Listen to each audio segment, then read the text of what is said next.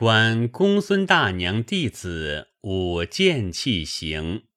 杜甫。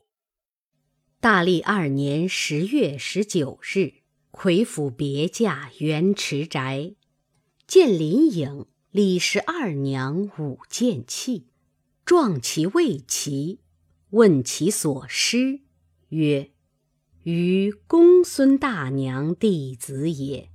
开元三载。”于上同治，寄于兖城观公孙氏舞剑器浑脱，流离顿挫，独出冠时。自高头宜春梨园二季坊内人祭外供奉，小事舞者，圣闻神武皇帝出，公孙一人而已。玉帽锦衣。况于白首，今兹弟子亦非圣言。既辨其由来，知波澜无二。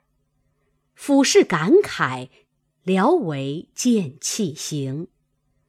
王者无人张旭，善草书书帖。朔常于叶县见公孙大娘舞西河剑气。自此草书长进，豪荡感激，及公孙可知矣。昔有佳人公孙氏，一舞剑气动四方。观者如山色沮丧，天地为之久低昂。或如羿射九日落。皎如群帝参龙翔，来如雷霆收震怒，罢如江海凝清光。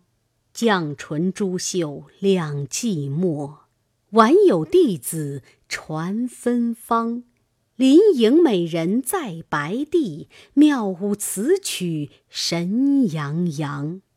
与余问答既有已，感时俯视。曾晚伤，先帝侍女八千人，公孙剑气出第一。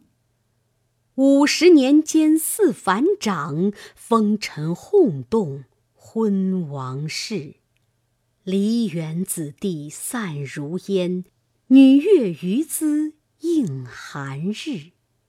金粟堆前木已拱，瞿塘石城。草萧瑟，待弦急管曲复终，乐极哀来月东出。